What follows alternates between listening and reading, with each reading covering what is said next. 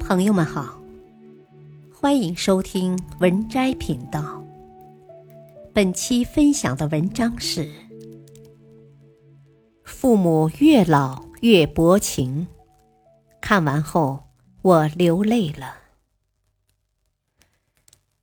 人生的枷锁里写道：“唯有父母的舔犊之情，才算得上是真无私的感情。”父母的爱不仅无私，而且还无微不至。小时候怕你饿着、冻着，上学时怕你生活费不够，工作后担心你一个人在外照顾不好自己。他们总是想着能护你周全，然而最后却忽略自己。但不知从什么时候开始。父母的唠叨开始消失了，也不再三天两头对我们嘘寒问暖了。打过去的电话总是说不上几句话就被挂断了，好像父母变得薄情了，变得不再关心自己了。事实真是这样吗？这看似薄情的背后。究竟隐藏着多少难以言喻的深情？一，父母的薄情，只是怕打扰到你。这些年来都挺忙的，忙着工作，忙着谈恋爱，忙着结婚，忙着带孩子，整日里像个陀螺一样，没有停下来的时间。时间一晃过去了一年又一年，忙中偷闲给远在家乡的父母打电话，无论问什么，父母只有那一句话：“一切都好，你去忙吧。”不管是身体不舒服，还是最近遇到了困难，他们从来不会和儿女说，即便是想念孩子。也从不会主动打电话，他们早已习惯在儿女面前报喜不报忧，一如当初离开家去社会上闯荡的我们。他们早已经习惯了哪儿也不去，不是为了省钱，而是为了儿女不论什么时候到家，桌子上都有热气腾腾的饭菜。他们早已经习惯，只要儿女们过得好，就比什么都好的日子，生怕自己再给孩子们添麻烦。所以，他们固执的要坚守老家，固执的要下地劳作，固执的要去赚那些谁都看不上的小钱，因为只有那样，他们才不会陷入深深的孤独。才不会被思念和渴盼扰乱了心绪。他们要用自己熟悉的方式好好生活。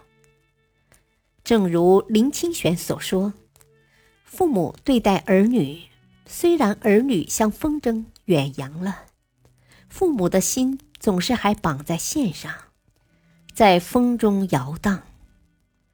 这世上所有的爱都是指向相聚。”唯有父母对孩子的爱指向别离，所以父母的薄情都是假象。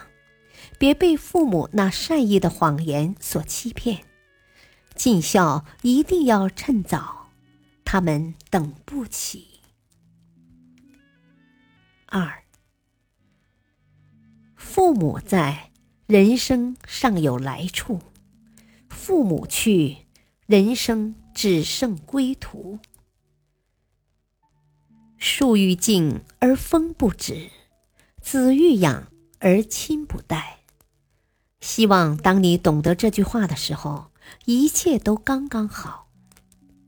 随着时间的流逝，父母也已渐渐变老。对于那些常年在外拼搏的孩子们来说，真是见一面少一面了。甚至有时一转身就是永别。